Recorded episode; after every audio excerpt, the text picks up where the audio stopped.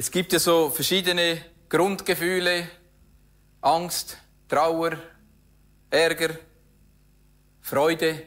Und welche Gefühle hast du, wenn vom Zehnten geredet wird oder vom Spenden oder vom Geben, wenn so irgend so ein Aufruf ist? Vielleicht Angst. Ah, wenn ich jetzt gebe, dann habe ich nachher zu wenig Geld für mich. Oder Trauer. Ah, ich sehe mein Konto, das schmilzt und schmilzt und wird immer kleiner und du siehst das Geld davon schwimmen. Oder Ärger. Jetzt kommen die auch noch. Jetzt habe ich schon eine Mietzinserhöhung gehabt. Jetzt bezahle ich schon mehr für den Strom und das Benzin ist auch teurer. Und die wollen auch noch Geld. Und du ärgerst dich. Oder hast du Freude? Und du sagst, wow, ich kann partizipieren an einem Projekt für das Reich Gottes, um Jesus groß zu machen, um die frohe Botschaft zu verkünden. Also ganz verschiedene Gefühle können uns beschleichen. Aus Zeitspargründen zeichne ich es nicht noch einmal. Seht ihr es hier? Sieht man das hinter den Päckchen? Das ist so eine Linie, 10, 1. Da wäre so eins, äh, wenn du dich ärgerst. Ah, wieder ist die Rede vom Geld. Ich ärgere mich. Da bin ich nicht dabei. Oder Freude. Wow! So cool! Die machen etwas. Ich kann daran teilhaben und auf diese Art und Weise Jesus dienen. Wo würdest du dich jeweils, wenn, so, wenn von solchen Dingen die Rede ist, eintragen? Hier oder hier oder vielleicht irgendwo dazwischen oder manchmal da oder manchmal da, je nach Laune. Wo bist du, wenn es um diese Dinge geht? Von Natur aus sind, ich sage jetzt mal, die meisten Menschen eher Nehmer als Geber. Unsere alte Natur, die Natur ohne Jesus Christus, die nimmt lieber, als dass sie gibt. Ich weiß, es gibt Ausnahmen, aber die meisten sind so. Aber durch Jesus Christus sind wir neu geworden. Er hat uns ganz neu gemacht. Und wir dürfen ihm immer ähnlicher werden. Und Gott, Jesus, ist ein Geber. Er möchte uns verändern, auch in diesem Bereich, und uns ihm ähnlicher machen. Und wir dürfen mehr und mehr von Nehmern zu Gebern werden. Amen. Im 2. Korinther 9, 7 steht, und da geht es um eine Sammlung, die sie damals in der Gemeinde hatten. Jeder gebe, wie er es sich in seinem Herzen vorgenommen hat. Nicht verdrossen und nicht unter Zwang, denn Gott liebt einen fröhlichen Geber. Also Gott möchte, dass wir fröhliche Geber sind, dass wir nicht mit knirschenden Zähnen geben. Und dazu möchten wir ein Kapitel aus dem Alten, aus dem Alten Testament anschauen. König David, das war ja der bekannteste und der größte König, er war auch sehr erfolgreich, sehr reich und er liebte seinen Gott über alles. Das kannst du auch in den Psalmen lesen. Und am Schluss, am Ende seines Lebens, wollte er noch seinem Leben irgendwie die Krönung aufsetzen und einen Tempel bauen. Und Gott hat gesagt, nein, du baust mir keinen Tempel. Er hat ihm eigentlich gesagt, an deinen Händen klebt zu viel Blut von all den Kriegen, die du gehabt hast. Dein Sohn Salomo wird den Tempel bauen. Und so hat David, er war wahrscheinlich schon enttäuscht, aber er hat gesagt, jetzt gebe ich alles, um diesen Tempelbau vorzubereiten. Und er hat dann alle Möglichkeiten ausgeschöpft, um Mittel für den Tempelbau zu beschaffen. Er hat selber enorme Beträge gegeben von seinem eigenen Geld, vom Staat her und auch ähm, er hat die, die Fürsten der verschiedenen Stämme in Israel damals aufgerufen zu geben, die Clanchefs. Und sie haben eine unglaubliche Menge an Spenden zusammengetragen.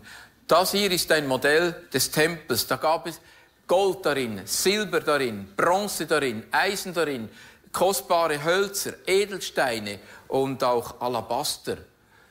Ja, dann ist unser Projekt ja das Joni uns vorgestellt hat, ist relativ bescheiden gegen diesen Tempel hier. Und übrigens, die Predigt hat nichts eigentlich mit dieser Sammlung zu tun. Wir haben das gar nicht so abgestimmt. Das hat sich jetzt einfach so ergeben. Einfach, dass ihr das wisst. Also, zurück zu König David. Sie hatten da so Sammeltage und alle freuten sich über diese Großzügigkeit und Freigebigkeit. Die Atmosphäre, die war geladen von einer Begeisterung zum äh, Spenden für den Tempelbau, von, einer Leidenschaft, von dieser einer un, unbeschreiblichen Großzügigkeit. Es herrschte Freude, große Freude war da. Und das Kapitel 29 das vom 1. Chroniker 29 zeigt uns, wie wir zu fröhlichen Gebern für Gottes Sache werden können. Im 1. Chroniker 29, 9 steht, und das Volk freute sich über die eigene Spendenbereitschaft, denn von ganzem Herzen spendeten sie für den Herrn.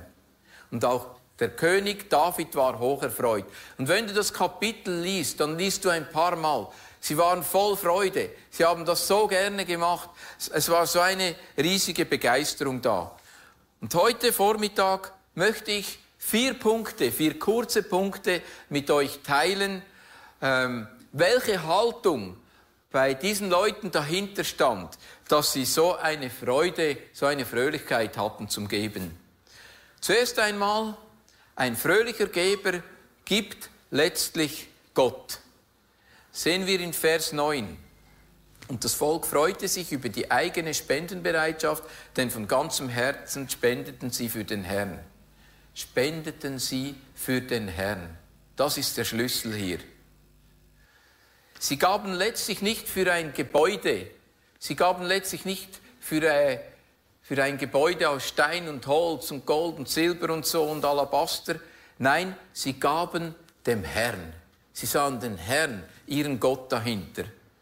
Und lasst uns nicht primär der Gemeinde geben oder für einen Platz geben oder für ein Missionswerk oder für ein soziales Werk oder so, sondern lasst uns dahinter immer Jesus geben. Lasst uns sagen, das ist eine Möglichkeit für mich, dem Herrn zu dienen und Jesus zu geben.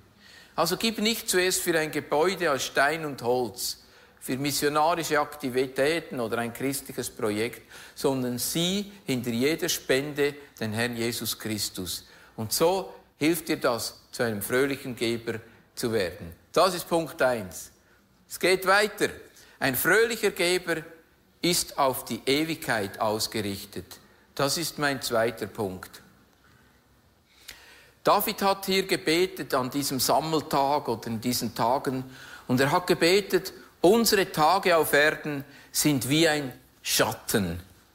Und David war sich bewusst, dass die Zeit auf dieser Erde beschränkt ist. Er bezeichnete die Tage auf dieser Erde wie einen Schatten. Und wenn du die Bibel liest, dann findest du ganz viele verschiedene Stellen, wo uns das Wort Gottes daran erinnert, wie kurz das Leben ist. Das Leben ist kurz. Die Bibel braucht verschiedene Bilder. Ein Schatten oder ein Staub.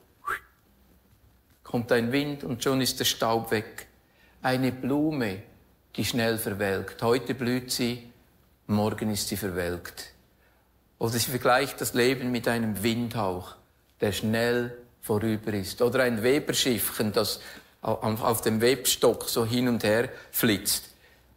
Das Leben ist kurz. Und all diese Bilder sollen uns das vor Augen führen. Es ist kurz hier auf dieser Erde. Als ich 60-jährig wurde, realisierte ich, dass ich statistisch gesehen schon mehr als zwei Drittel von meinem Leben hinter mir habe. Im besten Fall habe ich noch etwa einen Drittel vor mir. Aber weiß nicht einmal, ob es der beste Fall ist. Hey Leute, unsere Heimat ist nicht hier. Unsere Heimat ist im Himmel. Und es wartet jemand auf uns im Himmel. Und das ist Jesus. Und es kommt der Tag, wo wir ihm in die Augen sehen, wo wir das sehen, was wir das Leben lang geglaubt haben. Und es lohnt sich eigentlich gar nicht, für diese Welt zu fest zu leben. Unsere Heimat ist nicht hier. Unsere Heimat ist nicht in der Schweiz, nicht in Brasilien, nicht in Kuba oder Italien oder irgendwo. Unsere Heimat ist im Himmel. Deine Heimat ist im Himmel. Da gehst du einmal hin, da gehen wir einmal hin. Zu einer Person, die auf uns wartet. Zu Jesus Christus, der alles für uns gegeben hat. Sorry. Ich denke allgemein, wir verschwenden oder verwenden viel zu viel Zeit mit Nachdenken über äh, Geld verdienen, Geld sparen, Geld vermehren, Erspartes optimieren, die besten Zinsen, die besten Aktien. Aber ist das eigentlich sinnvoll, wenn unsere Tage nur wie ein Schatten sind, wie ein Hauch, wie eine Blume, die verwelkt, heute blüht und morgen nicht mehr da ist. Und wir sind manchmal so fixiert auf diese Erde hier, als ob wir noch eine Million Jahre leben würden. Aber Leute, wir leben nicht mehr eine Million Jahre. Alle von uns nicht. Vielleicht noch ein paar Jahre. Wir wissen nicht wie lang. Und Jesus hat uns gewarnt, hat gesagt, hey, sammelt euch nicht Schätze auf Erden, wo Motte und Rost sie zerfressen und Diebe einbrechen und stehlen, Sammelt euch viel mehr Schätze im Himmel, wo weder Motte noch Rost sie zerfressen, wo keine Diebe einbrechen und stehlen. Denn wo dein Schatz ist, da ist auch dein Herz. Also, das ist mein zweiter Gedanke. Sei ein fröhlicher Geber, indem du den Umgang mit deinem äh, Besitz im Hinblick auf die Ewigkeit einordnest und, äh, und Schätze im Himmel sammeln ausrichtest. Ein dritter Gedanke. Ein fröhlicher Geber weiß, dass Reichtum von Gott kommt. König David hatte beim Sammeln für den Tempelbau gebetet, Reichtum und Ehre kommen von dir. Denn von dir kommt alles und aus deiner Hand haben wir es gegeben. Und dann hat er weiter gebetet, Herr, unser Gott, All das, was wir bereitgestellt haben, um dir ein Haus zu bauen, ist aus deiner Hand gekommen. David war sich bewusst, er war, war wohl reich, aber alles wurde ihm von Gott geschenkt. Er war übrigens zuerst einmal ein armer Hirtenbub und alles hat Gott ihm geschenkt. Reichtum und Ehre kommt von dir.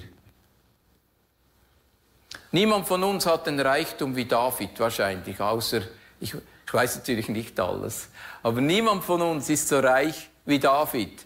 Aber wir alle können die Haltung und ein Herz wie David haben und anerkennen, dass alles, was wir haben, von Gott kommt. Und alles, was wir haben, ist letztlich, weil Gott uns beschenkt und gesegnet hat. Amen. Essi und ich durften am Anfang, als wir verheiratet waren, noch jung waren, keine Kinder hatten, dass Reichtum von Gott kommt. Wir waren frisch verheiratet und wir hatten so den Wunsch, nach Israel zu gehen. Aber das Geld fehlte uns, das war das Blöde. Doch eines Tages drückte mir jemand eine ein äh, Briefumschlag in die Hand und da drin war ein ziemlich hoher Be Geldbetrag. Es war sehr viel Geld für uns damals. Wow! Israel rückt in Griffnähe. Wir freuten uns schon, bald die Reise nach Israel anzutreten. Und dann sprach der Heilige Geist zu uns hat gesagt, hey, das Geld, das ist nicht für euch, sondern ich habe euch das gegeben zum Weitergeben. Und wir wussten es auch. Wir sahen in diesem Moment genau ein paar Menschen, denen wir das Geld weitergeben sollten. Und ich war ehrlich gesagt, ich war in diesem Moment nicht hier, sondern eher auf dieser Seite. Ich habe gedacht, nein, haben wir uns so gefreut auf Israel und jetzt ist das nichts. Aber wir haben gesagt, wir wollen gehorsam sein. Wir wollen das machen, was Gott uns sagt. Und Gott ist ein treuer Gott. Und weißt du was? Wir haben das Geld weitergegeben und wir gingen trotzdem nach Israel. Was ist passiert? Wir haben das Geld weggegeben und kurz darauf, ich weiß nicht mehr genau, wie lange es gegangen ist, ist ein anderes Ehepaar auf uns zugekommen. Wir waren alle jung und ist zu uns gekommen und hat gesagt, hey, wir gehen nach Israel. Wollt ihr uns begleiten? Wir laden euch ein. Wir bezahlen euch den Flug, wir bezahlen euch das Hotel, wir bezahlen das Mietauto, all inklusiv. Und wir konnten so nach Israel gehen, ohne Geld zu brauchen. Ist Gott nicht ein wunderbarer Gott? Und, Gott, und David hat gebetet, und das meint das. Reichtum und Ehre kommt von dir. Alles kommt von ihm. Aber manchmal es ist es so vergeblich, wenn wir, wir denken, wir, wir schaffen und arbeiten und krampfen von morgen äh, früh bis abend spät. Und darum steht wahrscheinlich auch im Psalm, äh, es ist vergeblich, früh aufzustehen und so und unser Brot zu verdienen, denn den Seinen gibt es der Herr im Schlaf. Das dürfen wir jetzt nicht wörtlich so auflegen. Ich sage jetzt nicht, du sollst morgen im Bett liegen bleiben, nicht zur Arbeit gehen und das wird dann schon irgendwie gut kommen. Das ist nicht so gemeint. Aber letztlich ist es so gemeint, Gott ist unser Versorger und nicht wir selber. Reichtum und Ehre kommt von Gott. Er schaut für uns. Okay. Also wir haben eine wichtige Lektion gelernt. Gott sagt, dass wir geben sollen und wenn wir gehorsam sind, segnet er uns mit seinem Reichtum. Letztlich kommt alles, was wir haben, von ihm. Nicht, weil wir früh aufgestanden sind, nicht, weil wir eine gute Ausbildung gemacht haben, einen guten Job haben und so, sondern alles kommt von ihm. Es ist alles seine Gnade.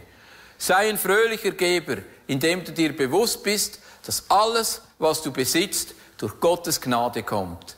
Amen. Und noch ein vierter und letzter Punkt. Ein fröhlicher Geber sieht Geben als einen Akt der Anbetung. Nach der Sammlung für den Tempel hat König David das Volk Israel aufgefordert, den Herrn zu loben. Vers 20. Und David sprach zur ganzen Versammlung, lobt nun den Herrn, euren Gott. Und die ganze Versammlung lobte den Herrn, den Gott ihrer Vorfahren. Und sie verneigten sich und warfen sich nieder vor dem Herrn, dem König. Wir sehen hier, dieses Geldspenden, dieses Sammeln für den Tempel und die Anbetung, die lagen ganz nahe beieinander. Geldspenden und Anbetung liegt ganz nahe beieinander. Anbetung ist der höchste Ausdruck von Liebe. Es gibt viele verschiedene Möglichkeiten, wie wir unsere Liebe jemandem zeigen können. Aber Anbetung ist der höchste Ausdruck von Liebe.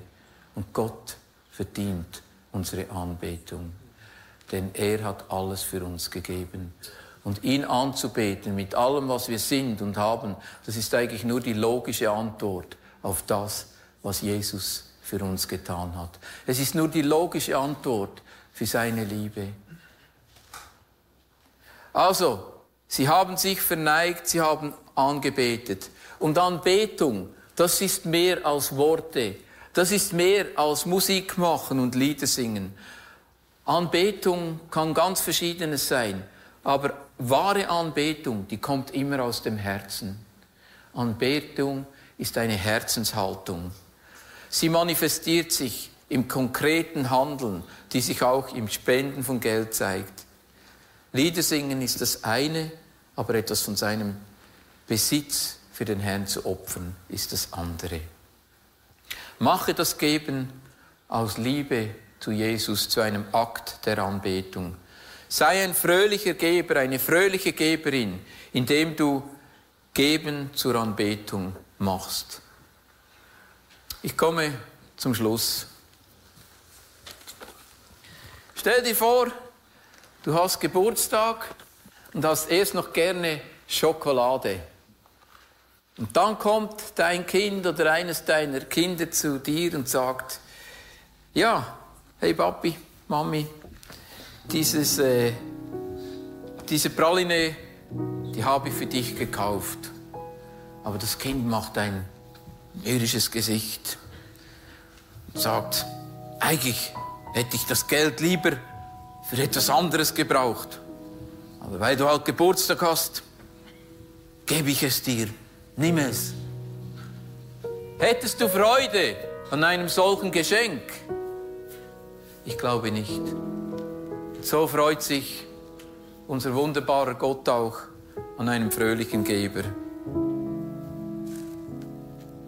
Du kannst zu einem fröhlichen Geber werden, indem du letztlich Jesus gibst, indem du Schätze für die Ewigkeit sammelst, indem du dir bewusst bist, dass aller Reichtum von Gott kommt und er dich segnet und indem du aus dem Geben einen Akt der Anbetung machst. Ich möchte noch beten.